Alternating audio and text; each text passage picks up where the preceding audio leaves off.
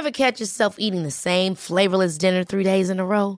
Dreaming of something better? Well, HelloFresh is your guilt-free dream come true, baby. It's me, Kiki Palmer. Let's wake up those taste buds with hot, juicy pecan-crusted chicken or garlic butter shrimp scampi. Mm. Hello Fresh. Stop dreaming of all the delicious possibilities and dig in at HelloFresh.com. Let's get this dinner party started.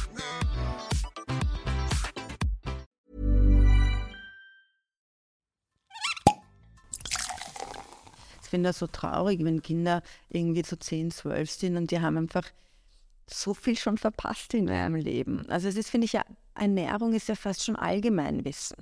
Habe ich auch manchmal. Manchmal gehen wir, also schon koche ich etwas zu Hause und dann sitze ich da und dann denke ich drüber nach, aber es wäre doch eigentlich in der anderen Kombination viel besser. Oder, oder wir haben so Momente oder ich sehe mir irgendwas an im Fernsehen, keine Ahnung, manchmal kommen die Geistesblitze einfach, ja. wann sie wollen. Wie viele migrantische Köchinnen gibt es in diesem Land, neben Zoe Kim zum Beispiel, mhm. Mhm. die sichtbar werden? Ähm, und darauf bin ich schon stolz, nicht nur eben die einzige Wienerin dort auf dieser Bühne gewesen so, zu sein, sondern die einzige, die wirklich einen außereuropäischen Migrationshintergrund hatte. Eine Frage des Geschmacks. Der Falstaff Gummi Podcast. Liebe Falstaff Podcast ZuhörerInnen, ihr seid wieder mit dabei. Wir haben einen ganz besonderen Gast. Äh, eine absolute Powerfrau, Autodidaktin, äh, Gourmet-Queen. Und äh, deswegen sage ich Hallo, herzlich willkommen, Pavin Asabi. Hallo. Danke für deine Zeit. Schön, dass du da bist. Äh, ich habe es jetzt gerade so ein bisschen angeteasert. Du bist, äh, du hast einen Foodblog gehabt und hast irgendwie, also du warst jetzt nicht gelernte Köchin, du hast jetzt nicht eine Lehre gemacht zur Köchin, hast den Foodblog, ich habe es mir notiert, Thanks for Cooking genau. äh, gehabt und hast dann irgendwie beschlossen, Foodblog schön, aber nicht alles. Ich werde jetzt Fixköchin. Genau. Warum? Ähm, warum? Weil, ähm, weil ich eigentlich immer schon kochen wollte. Das ist mir jetzt auch irgendwie auch selber jetzt total bewusst geworden, wie sehr mein Wunsch nach dem Kochen da war. Nur ich konnte es nie wirklich formulieren oder einfach für mich erfassen. Und der Blog war eigentlich nur ein Tool dafür, dass ich beginne, mit meinem Kochen rauszugehen. Mhm. Und anfangs ähm, war das ja viel mehr, ich habe zwei kleine Kinder zu Hause, was ist mein Anspruch? Mein Anspruch ist ökologisch, nachhaltig, bewusste Ernährung, aber bitte easy going, unter 30 Minuten. Kinder sind klein, wir haben keine Zeit, ewig in der Küche zu stehen. So hat es begonnen. Und ähm, dann hat das eine zum anderen geführt. Und irgendwann habe ich gemerkt, okay, die Leute fragen mich, kannst du für mich kochen? Möchte, ähm, haben mich eingeladen, vielleicht bei ihnen zu kochen. Und dann es ist irgendwie das eine zum anderen. Und irgendwann habe ich gemerkt, ähm, Profi kochen, also ich möchte Profiköchin werden, aber als Bloggerin werde ich nicht da ernst genommen. Das merkt man ja, wenn man so generell sich damit beschäftigt. Die Blogger sind jetzt nicht in der Profikochszene, also Foodblogger. Damals gab es noch wirklich Foodblogger. Jetzt ist, da wird das Segment nur noch von Lifestyle-Bloggern abgedeckt eigentlich. Mhm. Also irgendwann saß ich auch mit, ich sage jetzt mal, Schminktanten am selben Tisch und, und es wurde, also es waren Foodblogger eingeladen, aber auch Lifestyle-Blogger und die Themen waren dann so verwaschen und es ging nur mehr eigentlich nur noch um, um das Bild das, also wie ein Essen inszeniert wurde. Und ich habe immer gemerkt, Wahnsinn, die haben sich so viel Zeit genommen, dieses Essen zu inszenieren. Die haben sich sicher nicht, nicht mal ein Drittel der Zeit genommen, sich Gedanken zu machen, was sie eigentlich kochen oder wie sie es kochen. Und da habe ich dann gemerkt, nee, das, das bin nicht ich. Ich will kochen. Und habe dann, das, bin ich immer sehr ultimativ, Cut gemacht und gesagt, so und jetzt. Du hast ja den Blog auch aufgehört. Also du hast ja, ich habe noch, noch vom Netz genommen. Ich habe nicht mal gespeichert. Ähm, wie lange hast du den Blog? Drei Jahre. Okay. Und damals gab es wirklich, ich war unter den ersten Foodbloggern in Österreich. Mhm. Und, und da war der Kreis auch noch recht klein und, und war auch wirklich spannend, weil ich habe wirklich interessante Menschen kennengelernt und ähm, auch gute Kontakte. Aber zum Profi-Kochen braucht es schon mehr. Also da war dann klar für mich, also ich habe auch keine Zeit mehr dann zu bloggen. Es hat aber viel Zeit gekostet. Wie hast du denn das ganze Know-how irgendwie angeeignet? Also ich meine, du hast gesagt, du kochst gerne, du hast einen Foodblog, sagst, du willst mehr. Dann hast du an diversen Orten ähm, reingeschnuppert und hast so eigentlich dann Na, ich habe kleine Caterings ja. gemacht Mhm. und ähm, im Rahmen dessen habe ich dann schon ein, wenig gelernt, wie ich ähm, koordiniere, einkaufe, plane. Also da habe ich einfach gemerkt, das liegt mir, ich kann das. Und ähm, über einen Zufall bin ich bei so einem Bio-Heurigen gelandet. Das fand ich dann irgendwann eine lustige Idee, dass ich als Berserin einen Heurigen bespiele.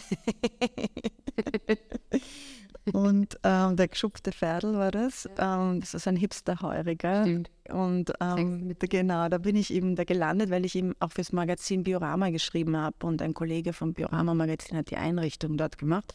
Und da bin ich dann über ihn reingekommen und die waren auch eben open-minded für jemanden, der gar total quer einsteigt sozusagen.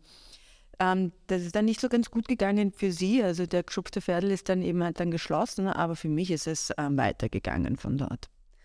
Was waren, also ich meine, wenn man jetzt sagt, man hat das irgendwie so aus Liebe zum Essen, Liebe zum Kochen äh, gelernt, was waren so für dich die ähm, größten Herausforderungen in diesem ganzen, in, vor allem in diesen ersten Anfangsphasen, bevor du ja jetzt dann da gelandet bist, wo du bist, auf das wollen wir auch eingehen. Also ich kann mich erinnern, wie ich dann in Ludwig und Adele begonnen habe, war, wie ich begonnen habe, da war ich gerade in der Trennung von meinem Ex-Mann. Da habe ich dann gesagt, okay, ich brauche einen steady Job. Ähm, ich will nicht selbstständig sein. Ich brauche einfach ein steady Income mit den Kindern und so. Und habe dort begonnen, den Mittagstisch zu machen. Als ich dort anfing, war der Koch schon seit drei Wochen alleine da drinnen. Also es war schon mal der Reality-Check in einer Küche. Er hat mittags gekocht und abends gekocht. Also ich komme dann rein zu ihm und sage, hi, ich bin die neue Köchin und er sieht mich an. Oh mein Gott, Gott sei Dank. Kommt endlich Rettung, wann kannst du anfangen? Und dann war ich da drin und äh, mein erster Dienst war sozusagen Rekordbrechen vom Mittagsumsatz. Und ich bin da drin geschrien und gedacht, mein Gott, ich überstehe das nicht noch eine Minute länger, das hört nicht auf, warum kommen so viele Menschen? Und ich habe dann aber gemerkt, gerade diese Momente, wo man so wirklich merkt, das schaffe ich nicht noch länger, das ist mir zu viel, das sind die Momente, wo, wo man dann eigentlich über sich hinauswächst und lernt, wie man mit dem Stress umgeht.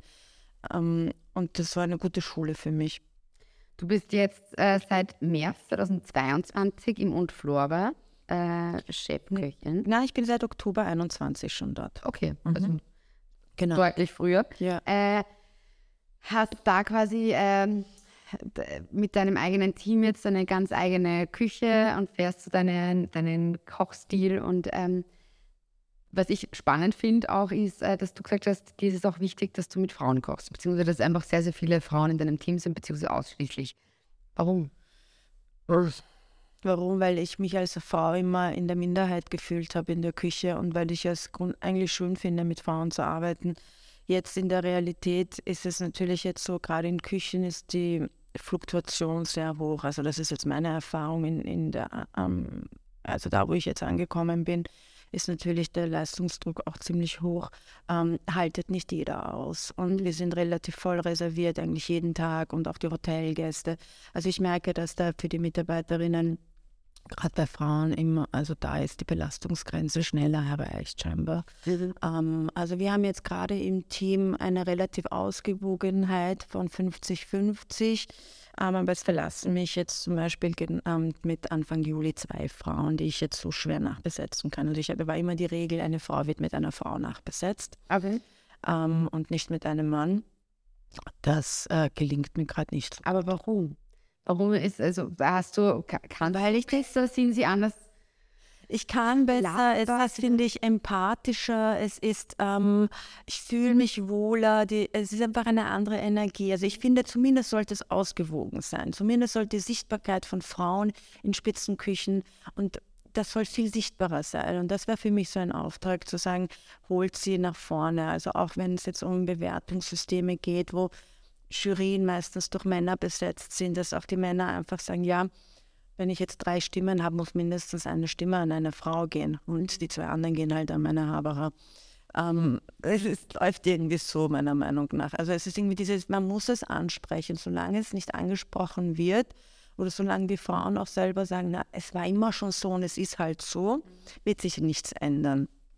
Ähm, ich fühle mich jetzt auch nicht ganz so Teil dieses Zirkuses. Also dadurch, dass ich da wieder in eine Dynastie reingeboren bin, noch irgendwas in fünfter Generation übernehme, fühle ich mich nicht Teil des, des, dieser Kochwelt so richtig. Ich bin da, so am Rand, aber ich bin nicht so ganz, ich spiele da nicht mit so richtig. Und deswegen habe ich vielleicht auch einen anderen Blick darauf. Ähm, wie ist so dein äh, Gedanke, Feeling, wenn, wenn du sagst, äh, in, in, der, ich meine, wir sind in Österreich, es ist Österreich überschaubar, auch äh, Kochszene, super tolle Köche und Köchinnen, aber trotzdem, wie du zuerst sagst, das ist ja dann doch auch äh, sehr männlich dominiert irgendwie.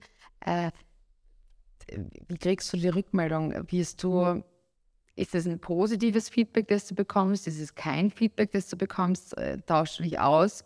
Findest du, dass das Ganze irgendwie männerdominiert ist? Wie ja, ich meine, es ist männerdominiert. Ja, es ist männerdominiert.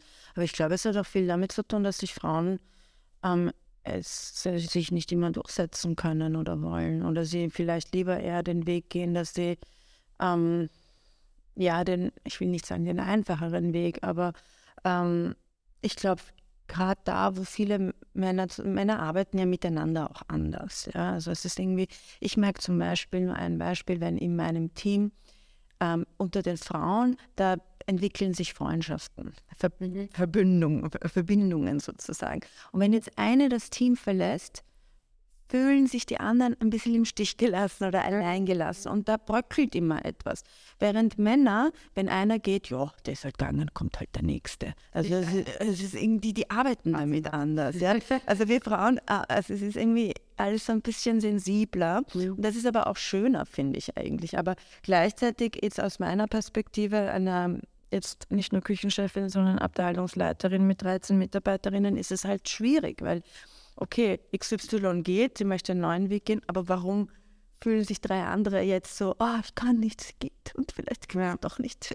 Also da, da, da denke ich, meine liebe Frauen, nein, ähm, es hängt nicht von Kolleginnen ab, wo wir sind und was wir machen, sondern es hängt davon ab, wie ich mich sehe und ähm, wohin ich persönlich möchte. Mhm. Und das ist unabhängig davon, wie ich, ähm, man kann ja Privatfreundschaften weiter pflegen. Also, also ich, ich, ich habe selten Freundschaften an meinem Arbeitsplatz. Ist auch oft. Arbeitsfreundschaften, ja, man verbringt ja irrsinnig viel Zeit und man, man weiß oft sehr viel von den anderen. Aber ich selber, ich bin, also ich bin halt ich, ja. Ich gehe ganz selten mit Kollegen was trinken nach der Arbeit. Ich gehe immer gleich nach Hause, aber ich habe halt auch Kinder. Das ist ein Unterschied, ja. Die, ich kann nicht, gehe nicht noch irgendwie auf ein Bier. Also bei mir ist eher, okay, tschüss, ich gehe nach Hause. Ähm, während die anderen halt schon noch viel auch machen miteinander. Wie schwierig ist der äh, Job mit einem Privatleben, Familie, Kindern zu vereinen? Ich meine, äh, ihr habt abends Shitful, ihr kocht, äh, habt Küche. Ich meine, das ist vielleicht eines der schwierigsten Themen, weil man halt schon merkt, dass die auch wenn sie jetzt schon größer sind und es mir damit auch die Möglichkeit überhaupt gegeben hat, dass die Kinder größer waren, damit ich überhaupt diesen Weg gehen kann. Ich hätte diesen Weg nicht gehen können vor sechs, sieben Jahren. Mhm. Ja, dann wäre meine jüngste to Tochter sechs gewesen, sieben. Das funktioniert nicht mit Volksschulkindern. Also es funktioniert jetzt, weil sie beide einfach 14 und 17 sind und die Große sehr verantwortungsbewusst ist und die kocht zum Beispiel für die kleine Schwester. Okay. Ja, also die übernimmt das voll zu Hause. Und sie sind, kommen auch oft zu mir in die Arbeit, aber ähm, gerade Kindererziehung ist ja auch immer so ein Thema, das sehr, sehr oft, auch wenn, wenn man denkt, man ist 50-50, sehr viel auch doch bei den Frauen hängen bleibt. Das ist nicht nur dieses Care-Ding, sondern einfach auch Haushalt, also heimkommen, dann kochen sie schon, aber sie räumen ja nicht auf. Also ich komme dann nach Hause und muss dann halt den Geschirrspüler aus und einräumen, Wäsche waschen und hin und her. Also es hört ja nicht auf mit für mich die Arbeit, wenn ich nach Hause komme. Ähm, ich bin schon schwierig, immer wieder. Aber gleichzeitig glaube ich, dass wenn man ein gutes Verhältnis mit den Kindern hat und die Dinge bespricht, dass es dann, ähm, dass sie auch den Sinn darin sehen, okay, die Mami ist jetzt verwirklicht sich, das ist Powerfrau, die macht ihr Ding, sie finden das cool und sie sind stolz auf mich wenn jetzt Not am Mann ist und ich kann nicht da sein, habe ich schon ein, ein Supportsystem. Also meine Familie ist da, meine, meine Mutter kommt dann und sie lieben meine Mutter extrem. Die hat auch sehr viel mir generell geholfen, dass ich hier, hier bin, wo ich bin. Mhm. mhm. Ja, also ich, man braucht ein Supportsystem. Alleine geht es nicht. Schwierig. Also auf jeden Fall, vor allem einfach, wenn man sagt, man, man verwirklicht sich oder geht halt vielleicht auch in einen anderen Berufsweg und, und, und steigt irgendwie ein. Das ist sicher eine Herausforderung, wenn man da Unterstützung hat. Ja, manchmal habe ich schon ein schlechtes Gewissen. Okay, ihr Vater ähm, ist Künstler, der arbeitet sehr viel auch von zu Hause aus. Der macht sehr viel für die Schule mit ihnen. Ich kann, ich komme komm nach mit der Schule. Also ich bin, ich zahle dann die Nachhilfe. Mhm. Aber ich kann, ich setze mich nicht mehr mit ihnen hin und mache noch um 10 am Abend irgendwie ein Schulheft auf. Ja. ja.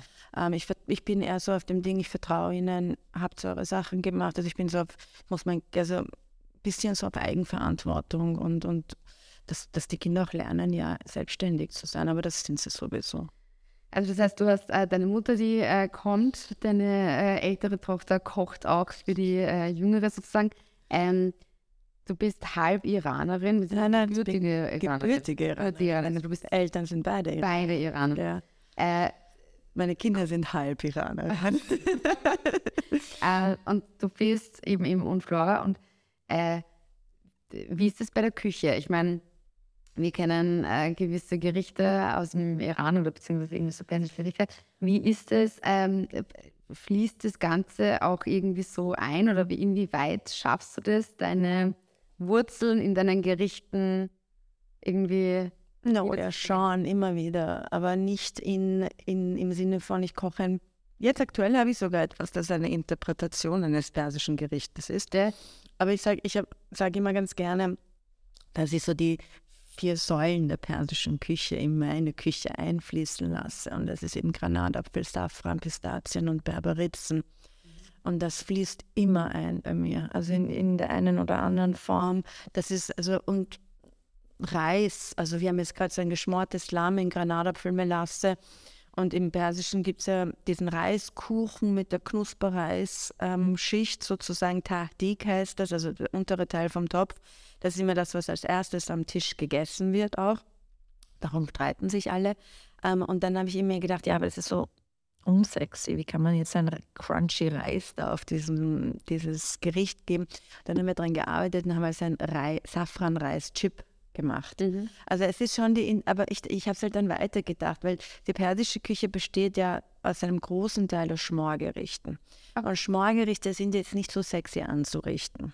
Ja, stimmt. Also es ist schwierig. Es ist ein Comfort Food und, und Soul Food, aber es ist eben jetzt nicht so sexy anzurichten. Und ähm, dann habe hab ich mir gedacht, okay, das, das ließe sich in, in der Form, wenn ich das jetzt abwandle, aktuell ähm, auf den Teller bringen und auch schön aussehen lassen. Aber ansonsten sind sehr oft Pistazien, Safran, Granatapfel immer und Berberitzen auch.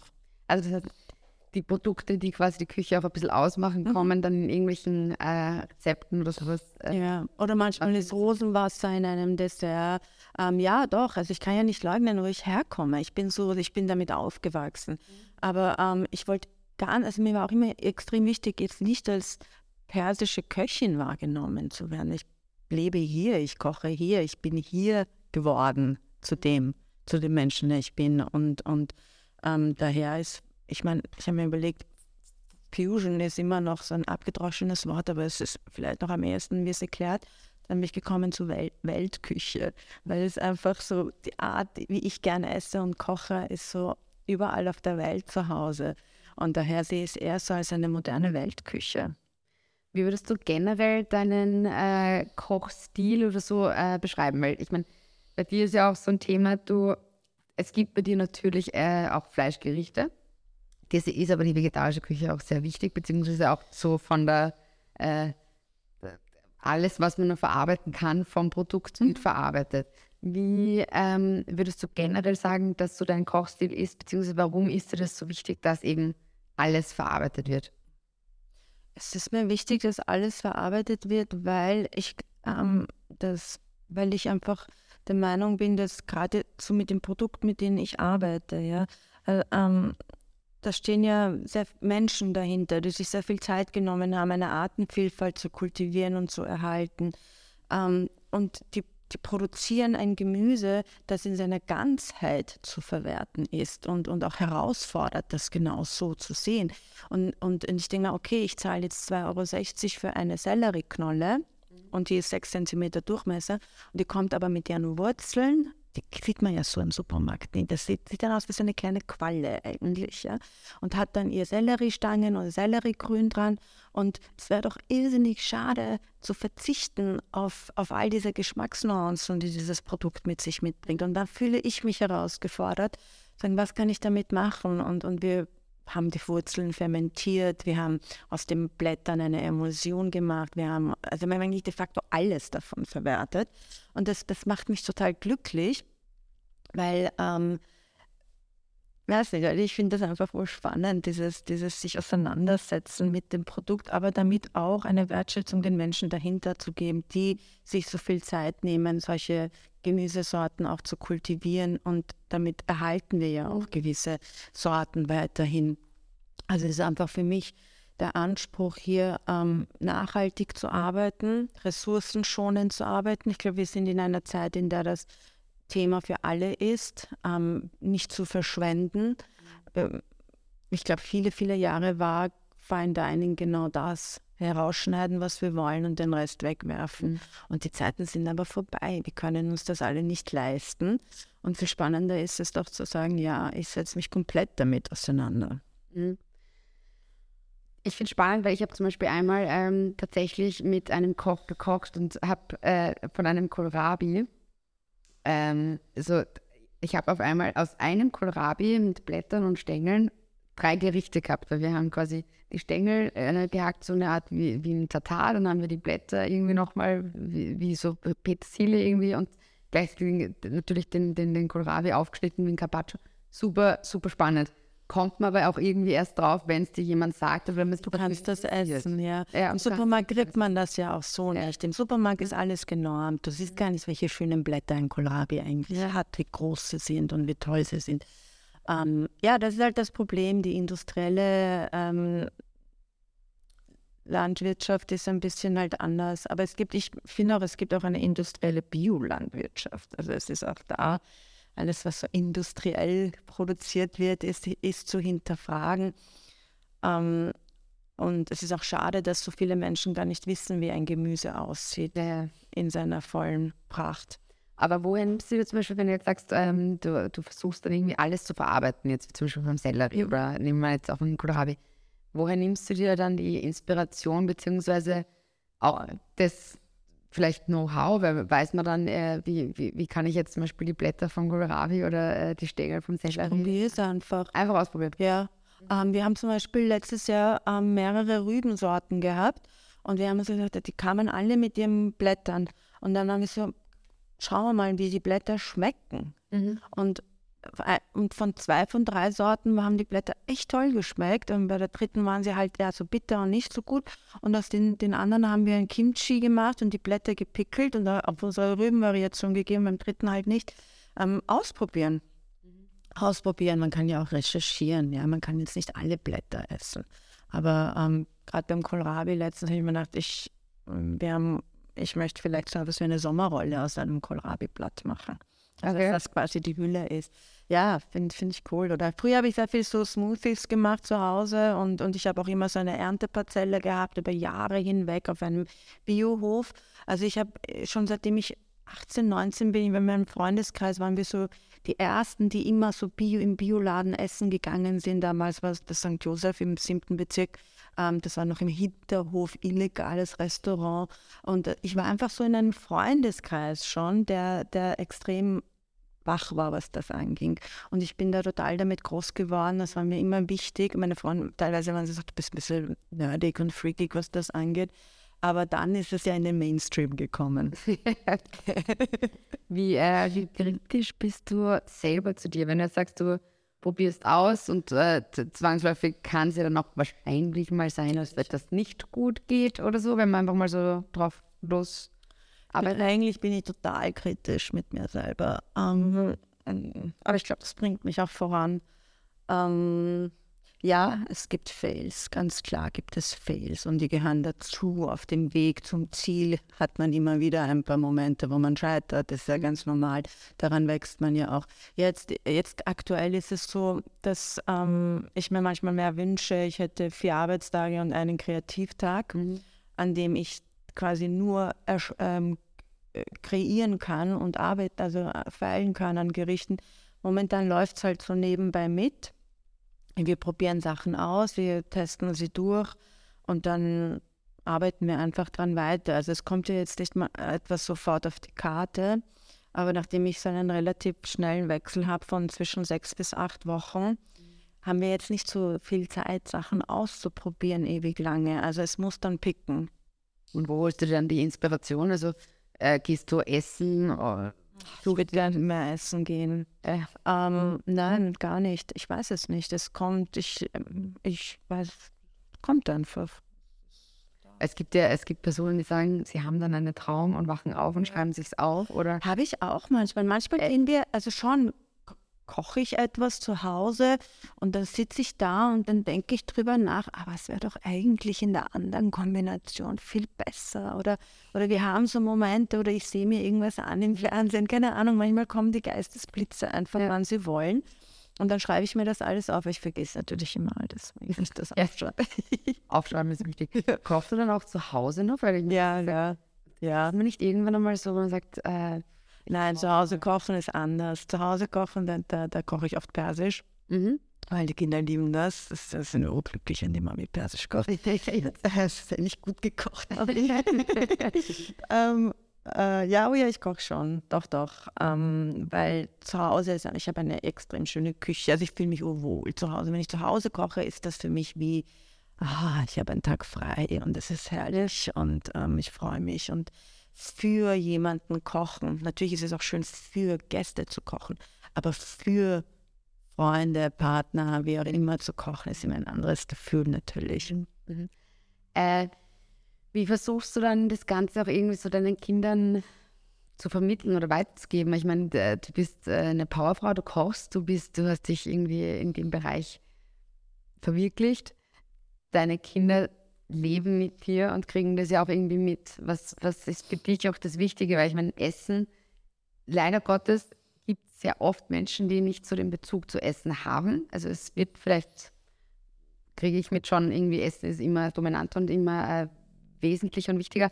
Aber wie kann man das auch vielleicht den Kindern oder der jüngeren Generation weitergeben? Also sagt, äh, genießen, gute Produkte, ähm, sich Zeit nehmen, etwas zuzubereiten und, und, und das dann gemeinsam wie so, dass man es zelebriert oder sowas, dass man das Ganze einfach gemeinsam genießt. Ja, ich finde, das fängt in frühester Kindheit an. Mhm. Das hat, fängt damit an, dass man das Ritual Essen zelebriert, nämlich gemeinsam sitzen.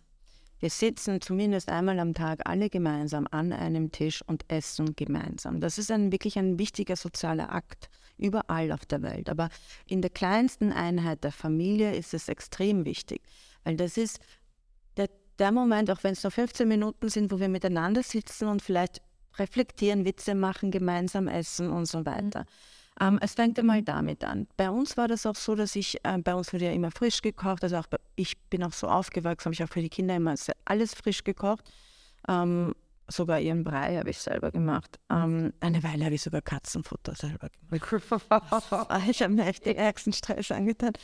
Ähm, und ähm, ja, also ich finde mal dieses gemeinsame Essen ganz wichtig und dann aber später sie integrieren in den Kochprozess. Also ihnen die, die Freude daran vermitteln, dass sie Teil davon sein können und sind.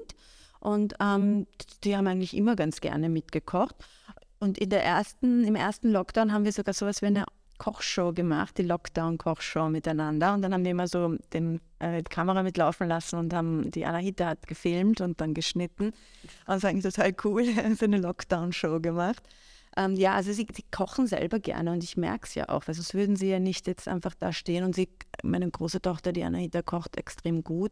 Sie will aber sehr gern Persisch lernen und sie telefoniert mit meiner Mama, dann lernt sie die Rezepte und dann kocht sie sie nach und ich muss sagen, ziemlich gut. Vielleicht äh, gibt es ja mal ein äh, Duo, dass du einfach mit so einen Abend, es ist ja immer eh populärer, dass man dann irgendwie so Pop-up-Küchen macht. Genau, das ist ja wahrscheinlich immer ganz nett. Ja, und ein Aspekt finde ich noch ganz wichtig, ja nie von der Kinderkarte bestellen. Kinder sind, ähm, finde ich, einfach gleichberechtigt, was das Essen angeht. Man muss es ihnen geben und sie probieren lassen. Wenn man sie immer abspeist mit irgendwelchen Gerichten auf der Kinderkarte, werden die nie Geschmack lernen, ähm, weil man muss die Dinge mehrfach probiert haben um zu wissen, ob es mir schmeckt oder nicht. Und wenn ich die Dinge nicht kennenlerne, weiß ich nicht, ob es mir schmeckt. Also man muss ihnen die Möglichkeit geben und das, da bin ich immer eher der Meinung, lieber ganz normal mitbestellen und sie essen lassen, damit sie es einfach kennenlernen. Und da, da sind sie ziemlich, also die sind einfach damit aufgewachsen und sind wirklich, wirklich, also wir gehen auch immer, wenn wir essen gehen, möchte ich, dass sie etwas probieren, das sie nicht kennen. Mhm. Äh, ob das jetzt in, sogar Innereien sind, ja. Ähm, und sie, sie, sind da auch wirklich offen dafür. Und, und wenn es ihnen nicht schmeckt, hat es ihnen nicht geschmeckt, aber wir haben es probiert und das finde ich wichtig.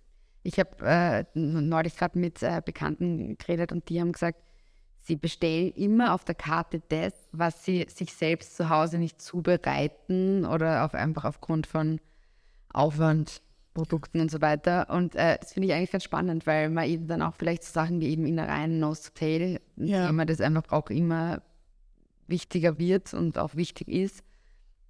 Man testet sich dann so ein bisschen rum. Und wenn man natürlich offen ist, ja, nein, ich finde, äh, das, das muss man total, also man darf das nicht nicht ernst nehmen. Also dass die Kinder, ich finde das so traurig, wenn Kinder irgendwie so 10, 12 sind und die haben einfach so viel schon verpasst in ihrem Leben. Also es ist, finde ich, ja, Ernährung ist ja fast schon Allgemeinwissen.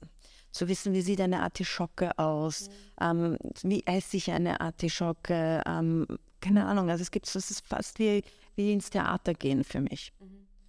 Also sind die Möglichkeiten, die sich da eröffnen für, für, für junge Menschen, sind schon noch, Geschmack ist ja was, ein, ein, Essen ist etwas so extrem Sinnliches, weil es so viele Sinne anspricht. Das ist mein Geruchssinn, mein Geschmackssinn, wie fühlt es sich im Mund an, wie hört es sich an, wenn ich reinbeiße.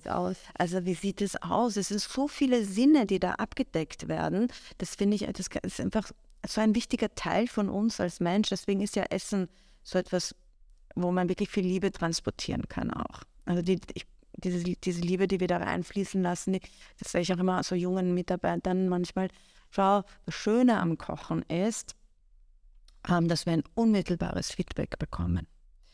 Das gibt es so in so wenigen Berufen. Wir kochen und die Menschen essen unser Essen, wir kriegen immediately eine Reaktion. Sie ist da, die spüren das. Ja? Mhm. Natürlich jetzt auch Schattenseiten wie extreme Arbeitszeiten, körperliche Belastung, manchmal auch psychische Belastung ähm, und so weiter. Aber das Schöne ist, und das ist in ganz wenigen Berufen so, ist eben diese, diese, dieses wirklich nah dran sein am, am, am Kunden sozusagen, indem wir die Reaktion für unsere Arbeit auch ganz schnell bekommen und das etwas sehr Befriedigendes ist ich war schon äh, im Unflora und äh, ich kann zu 100% sagen, dass äh, die Rückmeldung überall immer großartig ist.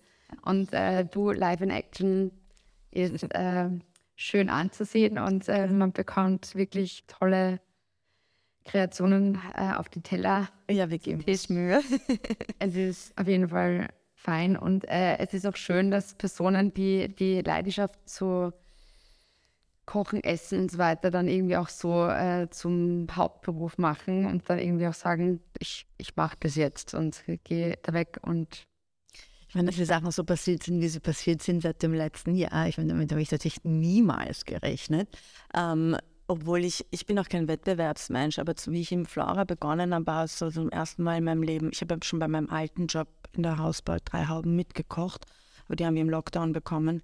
Ähm, also da war ich dann zum ersten Mal, hm, eigentlich bin ich jetzt ready, ich will, ich will, ich will bewertet werden. Mhm. Und dass es aber dann so eskaliert ist, ähm, hätte ich jetzt nicht gedacht. Aber ich glaube, ich erfülle einige, einige Parameter, die es halt vorher nicht gab. Ich bin eine Frau, ich bin eine migrantische Frau, ich kann mich gut ausdrücken. Es sind so die, die gewisse Attribute, die mir gerade mhm. zum Vorteil werden. Mhm. Die Diversität, die halt doch wer wenig ist, wie viele migrantische Köchinnen gibt es in diesem Land, neben Zoe Kim zum Beispiel, mhm, mhm. die sichtbar werden. Um, ähm, und darauf bin ich schon stolz, nicht nur eben die einzige Wienerin dort auf dieser Bühne gewesen so, zu sein, sondern die einzige, die wirklich einen außereuropäischen Migrationshintergrund hatte oder hat. Um, mhm. ähm, und da, da denke ich mal, das ist eine Vorbildfunktion. Es gibt so viele junge Menschen, die gerne kochen möchten, die aber sich vielleicht denken, ah, ich werde nie als irgendwo äh, gesehen. Und, und ich bin aber der Meinung, wenn man will, wird man gesehen. Man muss so eine Message haben.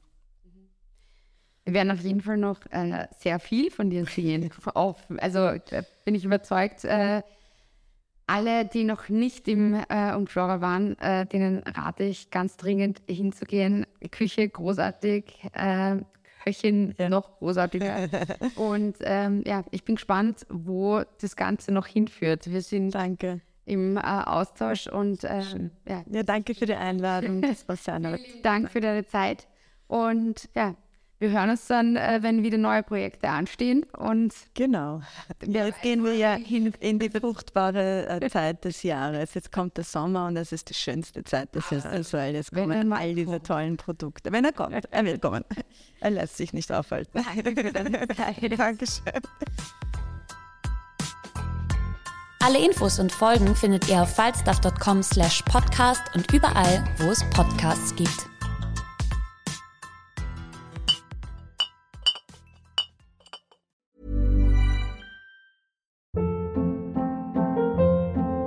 Hold up. What was that? Boring. No flavor. That was as bad as those leftovers you ate all week. Kiki Palmer here, and it's time to say hello to something fresh and guilt-free. Hello Fresh. Jazz up dinner with pecan-crusted chicken or garlic butter shrimp scampi. Now that's music to my mouth. Hello Fresh. Let's get this dinner party started. Discover all the delicious possibilities at hellofresh.com.